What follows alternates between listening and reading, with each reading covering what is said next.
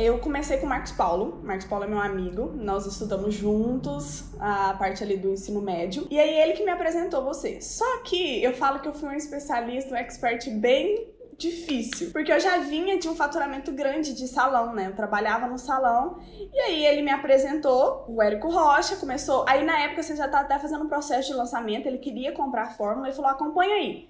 Acompanhei um lançamento, assim, capenga, ele perguntava, ah, é legal, eu não tava acompanhando muito não. E aí ele comprou Fórmula e me deu para estudar junto com ele. E a gente começou a estudar juntos o Fórmula. Só que a gente demorava muito para lançar. Por conta do meu trabalho, é, também tem aquela insegurança, não marca data, não lança logo. Então eu fui lançar antes, a gente, tá anotei aqui, ó, fiz um semente, um lançamento semente, antes do, F, do FL ao vivo, e aí deu 3 mil reais. Eu falei, mas Paulo, sério, que você tá me pondo um trem de 3 mil reais?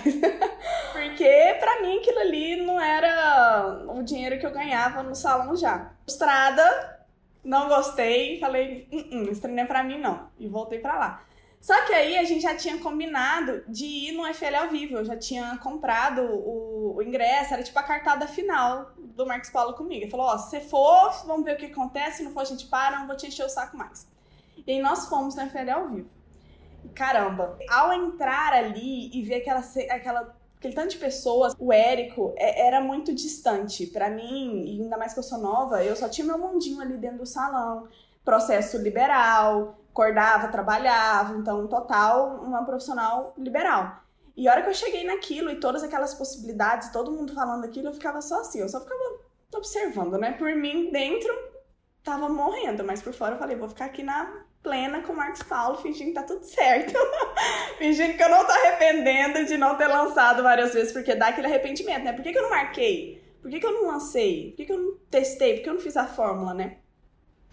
E aí, lá no, no Fórmula, a gente decidiu entrar no Insider.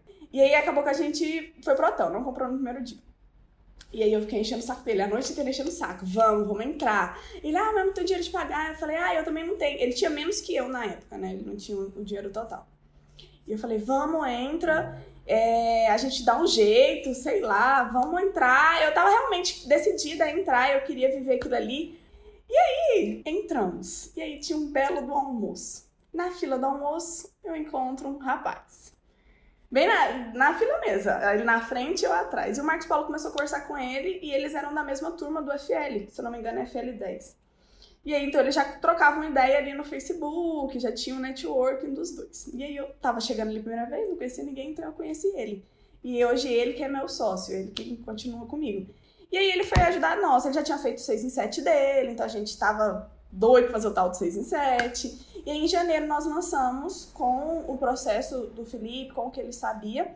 E aí, eu já fui pro lançamento interno e eu fiz 40 mil. Tá começando. E nisso a gente já começou a se desenvolver, né? Como a gente entrou no Insider, era um outro flow, mas a gente começou a aprender demais os processos, aprender sobre a COP, sobre o tráfego. Então foi muito fácil entrar nesse ponto, porque uma coisa é você não saber ter pessoas próximas de você que vai te colocar nessa jornada. E foi isso o Insider, colocar na jornada que eu precisava seguir, ajustar os pontos, as arestas que eu não enxergava muitas vezes, né?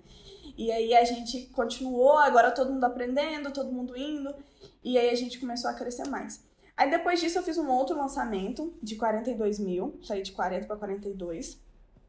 É, anotei aqui. Depois de 82 mil, e aí foi quando eu fiz o 6 em 1, que foi 120 mil. Fiz o 100 mil no primeiro dia e o carrinho fechou com 120 mil. Só que, a Amanda, como uma boa expert que dá trabalho, eu não quis me dedicar muito. Tanto que não, esses foram lançamentos, foram quatro, né? Eu não fiz os sete lançamentos no ano. Não sei porquê, deu a louca da Amanda. E aí foi um ano, foi 2019, que eu bati ele com 400 mil. Fechei o ano com 400 mil. Mas eu, é porque realmente, é, a, a, por ser uma profissional liberal, eu ganhava 15 mil no salão, né? Eu tirava 15 mil. E eu, caramba, é dinheiro, né? 15 mil aos 22 anos, não tá ruim não, né? E aí eu ficava muito assim, ai, se eu largar o salão lá, e se eu largar pra cá. Só que tinha uma coisa que me incomodava muito, que era a minha questão de trabalho. Então, pra eu ganhar 15 mil maquiando mulher, é Érico Rocha. é muita mulher na sua cadeira. Ia dormir meia-noite. Então minha carga horária era insana. Eu quis me dedicar mais em 2020. 2020 eu falei, eu quero me dedicar mais porque eu quero sair um pouco desse, dessa minha profissão, porque eu não tô tendo mais como viver. Tô ganhando dinheiro, mas tô perdendo saúde, tô perdendo vida e eu não quero ficar dessa forma mais. Aí o povo do salão começou a ficar enciumado, porque vai descobrindo, né? A Amanda vai fazendo live, vai arrumando as copas, tá acontecendo alguma coisa ali. Eu falei, meu Deus, será que o povo vai ficar mesmo enciumado comigo? Aí eu fui demitida, Érico. Fui mandada embora do salão. E aí que os 15 mil acabou, né? e aí eu fui mandada embora, mas tá tudo bem, tá tudo certo. Eu acho que tudo na vida é fases, né? E se eu não tivesse ido, sido mandada embora, eu talvez eu não olharia tanto para a fórmula. Eu já queria olhar para a fórmula. Eu falei assim, ah, mas agora eu vou olhar com ainda mais olhos. E aí foi quando a gente realmente se dedicou com tudo para a fórmula em 2020. E aí os lançamentos só foram crescendo, só foram crescendo, crescendo. Nisso eu já tinha o meu outro salão, eu não parei de atender, até porque eu tenho uma, uma, um pensamento assim, que eu quero ensinar o que eu vivo. Então não quero ter a carga horária lá que eu tinha insana, mas eu quero também atender, ter um salão, até para poder passar isso para as minhas alunas e ser realmente digno daquilo que eu ensino. E aí os lançamentos começaram a crescer, a gente começou a lançar outras pessoas, então foram lançamentos de 200 mil, 260, até o último que a gente bateu 700 mil.